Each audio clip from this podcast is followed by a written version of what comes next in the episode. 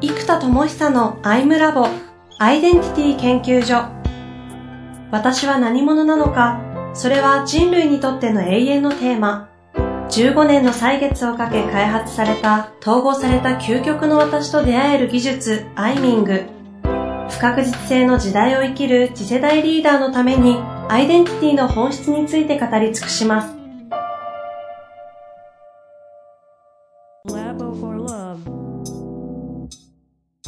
こんにちは、遠藤和樹です。生田智久のアイムラボアイデンティティ研究所。生田さん、よろしくお願いいたします。はい、よろしくお願いします。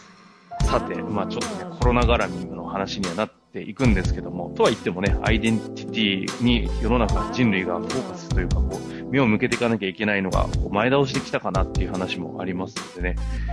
まあ、前回、どういう、こう、社会になっていくかっていうのを結構抽象度高めで捉えに行ったんですけども、今日は少し具体に行きたいんですが、ちょっとそうですね、はい。うん、少しなんかざっくり復習しながら行きましょうか。そうですね。えっと、まず、えー、まあ、分離と統合っていう、まあ、アイソレーションとインテグレーションで考えるならば、えー、リアルの分離が広がり、オンラインの統合が進んでいくっていうのは、まあ、もはやもともとその流れがありましたけど、これが急加速するというか、もう、急激にそうせざるを得ない。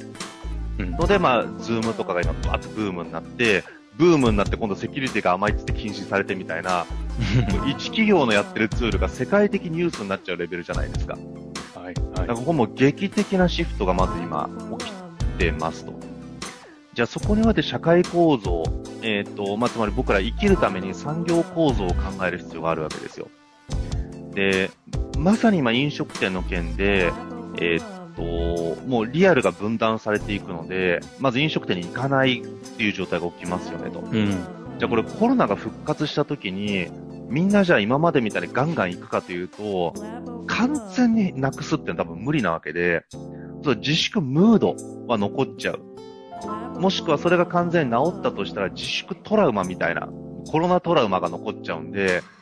まず飲食店にそんなにワイワイ行くのってどうだろうって気持ち的なトラウマが残っちゃう。うん、うん、ことを、じゃあ若い人がね、飲食店経営するぜって、起業するぜって思うかというと、コロナ終わって5年以内で飲食店やるぜ、ゼロからボーンって、ちょっときついなと思うんですよ、正直。なるほどね。あとイベント業とかね。だから今回で大ダメージが生まれた職種に対してとか事業を起業家がやるかっていうと難しいし、若い人たちがそこに挑戦したいかっていうと、やっぱりリスク怖いっすよね。で、今まあホテルとか飲食店とかどんどんこう、ね、飛んでしまってる現状がある中で、やっぱ具体で言うと飲食店において、えー、例えば僕の考えるモデル がこうだなと思ってるのがあって、うんうん、えー、いやもうこうだなってこれしかないっていう消去法なので、しかもそこまでマーケットがでかくならないからもう何とも言えないんですけど、えっ、と、まず明らかに、えー、飲食店がここから減っていく、もしくは潰れてしまうのも含めてですけど、そ、そうなるとじゃあ、料理人の人が、飲食店という働き方だったんですね。うん。だけど、料理人の人がじゃあ、どういう働き方があるかっていう、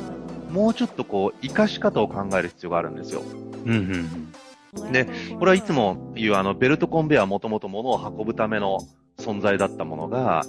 ね、それがあの、運動不足な現代人においては、フィットネスクラブで逆走する ランニングマシンで使いますみたいな、つまりベルトコンベアという存在は変わらないんですけども、時代のニーズにおいて、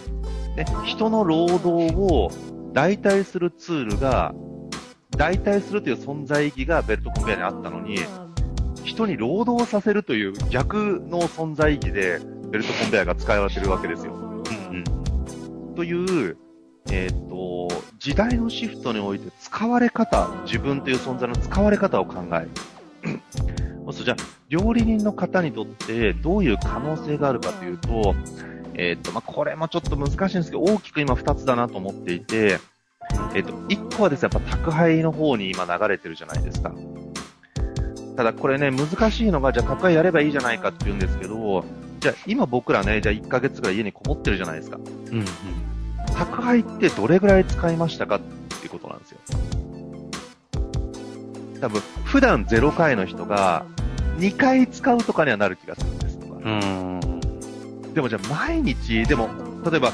普通オフィスで仕事してたら、お昼ご飯って毎日外食じゃないですか。うん。じゃあ毎日宅配頼むかっていうとそうなんないっすよねってなると、マーケットが完全に移行してくれりゃいいんですけど、おそらくスーパーで買って家で作るっていう方が大半で、確かにね。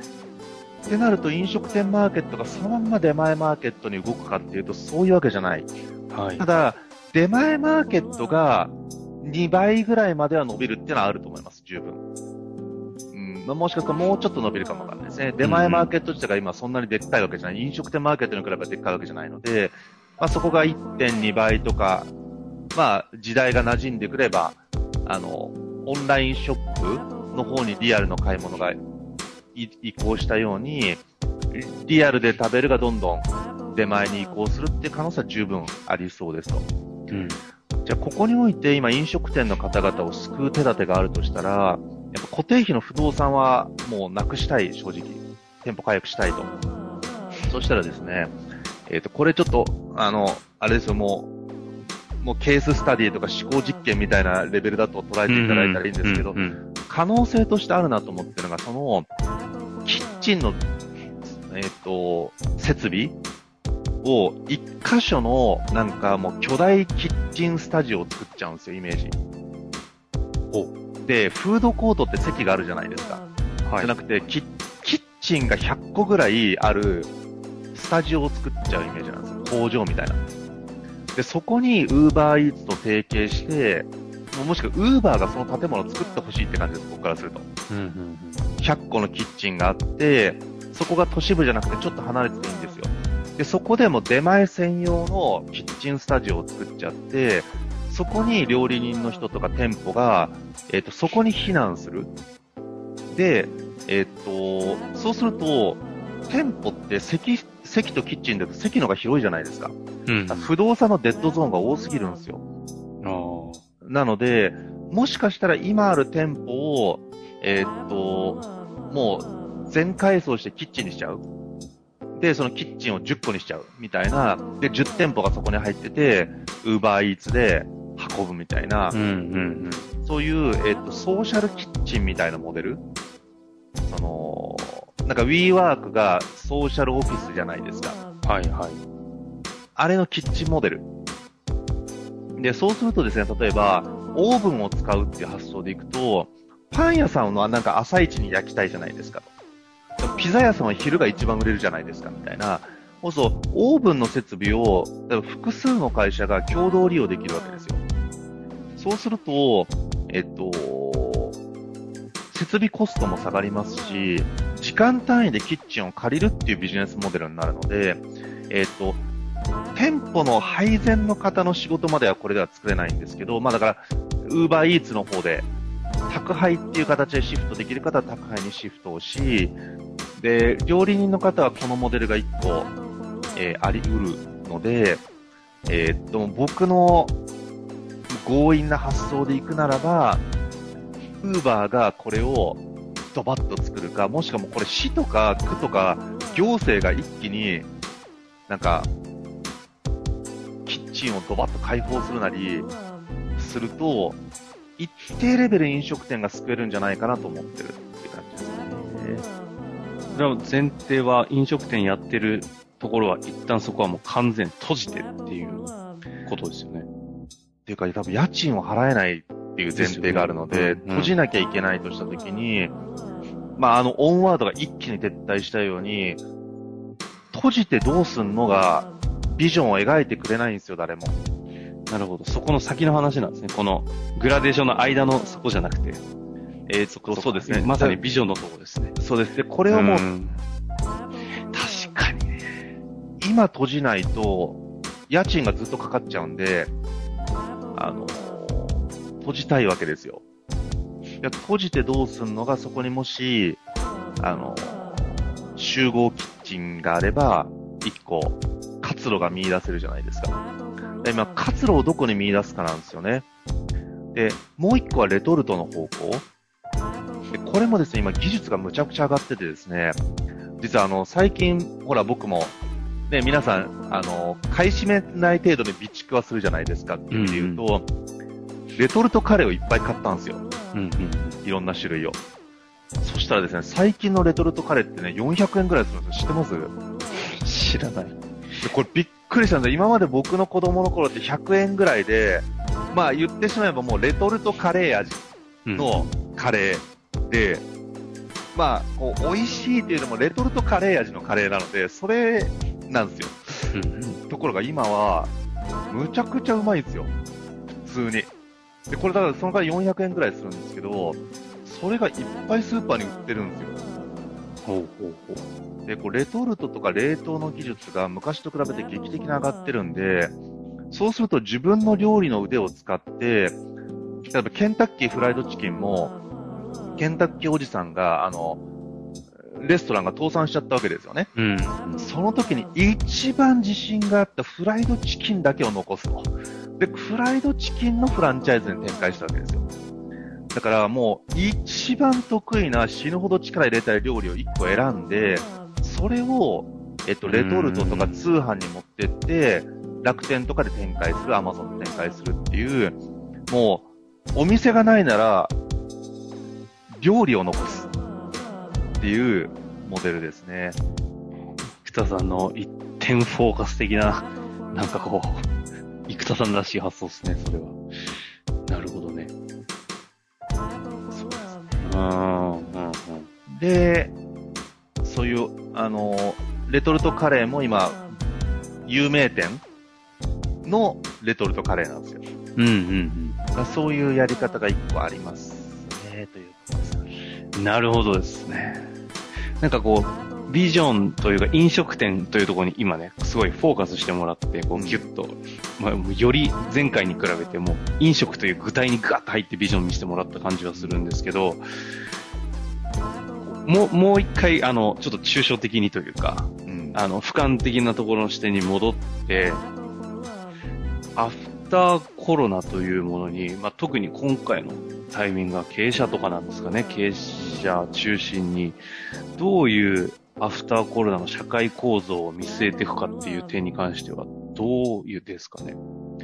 そうですね。これもちょっとパーセントの予測とかね、起きうることが、あの、なんとも言えないんですけど、大々的に起きるかどうかは別に、いろいろ起きることが何個かあるわけですよ。で、一個はまず、都市部から人が移動するでしょうねっていうのがありますね。で、これは特にナレッジワーカーです。まあ、それこそ今僕なんかもね、完全に今福岡に移動して家から出ないのは東京でも福岡でも一緒なので、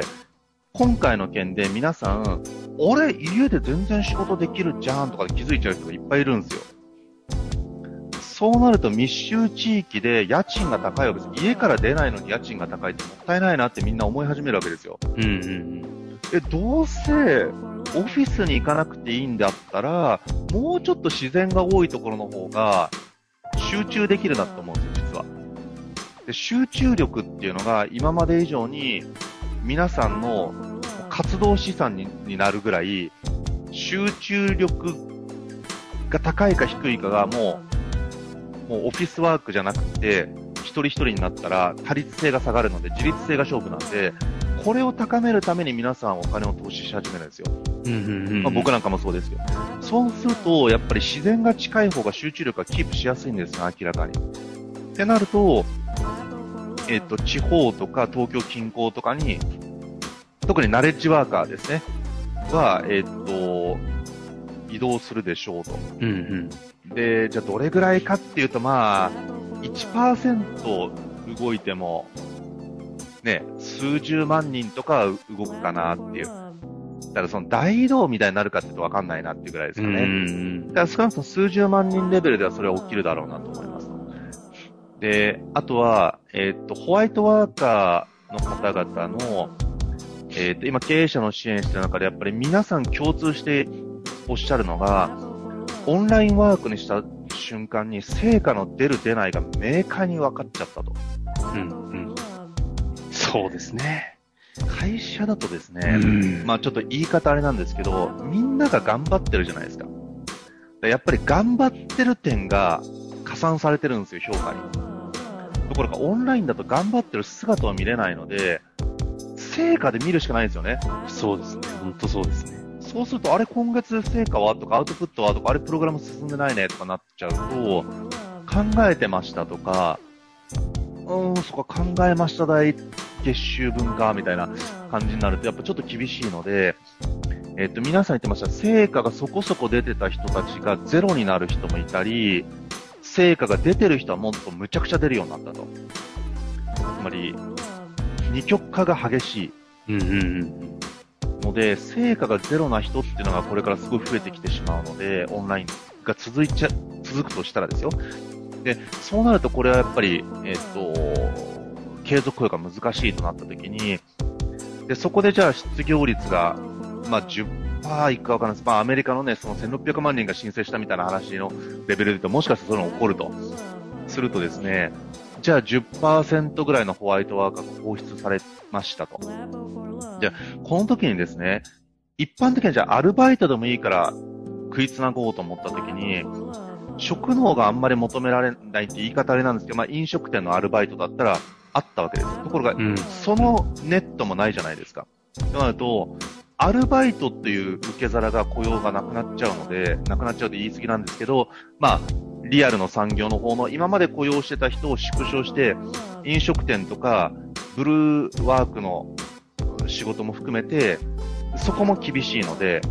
あの、新たな新規雇用の余裕がないと。うんうんうん。いや、そうそうホワイトワーカーの人がいきなり、この仕事が全くないっていう状態が起きちゃうんですよね。はいはってなると、じゃあ、産業の受け皿をどこに、こもうこれ国家レベルで活路を見出すかなんですよ。い。うんでうんこれはちょっともう僕の考えなので、あの、あれですけど、まあだから下手すると100万人ぐらいが困るとか、あの、労働人口わかんないです。ちょっと6000万人とか、まあ7000万人ぐらいだとしても、はい。あの、10%だとね、70万人とかなので、まあ、20%だと140万、つまり100万人から200万人ぐらいが困る可能性があると。したときに、ちょっとやそっとじゃなんともならないですよ。まあ、むちゃくちゃ強引な展開ですけど、もう行くならば、これも過疎化問題も一気に直す。つまり田舎にシフトなんですよね。で、農業と、つまり固定費がなかったら生きていけるんですよ、人って。だから社会が復活するために、とりあえずもう生きるっていうことにフォーカスするならば、えっと、地方で農業、しかもこれから食料危機が起こりうる時代において、どっちみち自給率は日本を上げなきゃいけないっていう命題もあるので、そうするともう農業政策を劇的にパワーアップする。そうすると実はさっき言ったナレッジワーカーも地方に移動するんですよ。実はリーダーになれる人も一緒に移動できるっていうのがまず組織として全く別次元です。つまり地方に職を失った人だけが移行する場合、イノベーションが起こせないんですよ。ところが、ナレッジワーカーも地方に今、これで移動するので、その人が旗振って、実は100人ぐらいの農業法人を作っちゃうとか、いや、全然あるなと思うんですよ。実は。なので、このリーダーと、えー、仕事が都会だと難しくなった人たちが地方に一気に移動する。こそも農業法人を立ち上げるに関しては、ガンガン支援するぞっていうのを、僕なら国家戦略でやります。うーん。で、そうするとナレッジワーカーは、じゃあ農業で起業するって面白いかもなと。で、人募集だよってなるから、いや、もうちょっと東京で仕事なくなったんですよ。もう来ないよ来ないよ。もう田舎の方がいいよって。自然も豊かだし、なんかもうゴリゴリ働かなくても、ね、あの、古民家改造するから家賃ないよって。で、自給自足で食えばいいし、まあ、ぶっちゃけ5万あったら飯食えるからみたいな、っていう風に、どんどん人を誘うと、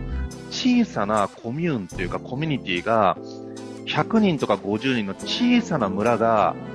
えーっと、生まれていく。うんうんで、地域としての村は、やっぱりちょっとナレッジワーカーとかもなんかその、文化に馴染むの結構やりづらいんですよ。すごい強制があったり、排他的だったり、そうですえいやそうではなくって、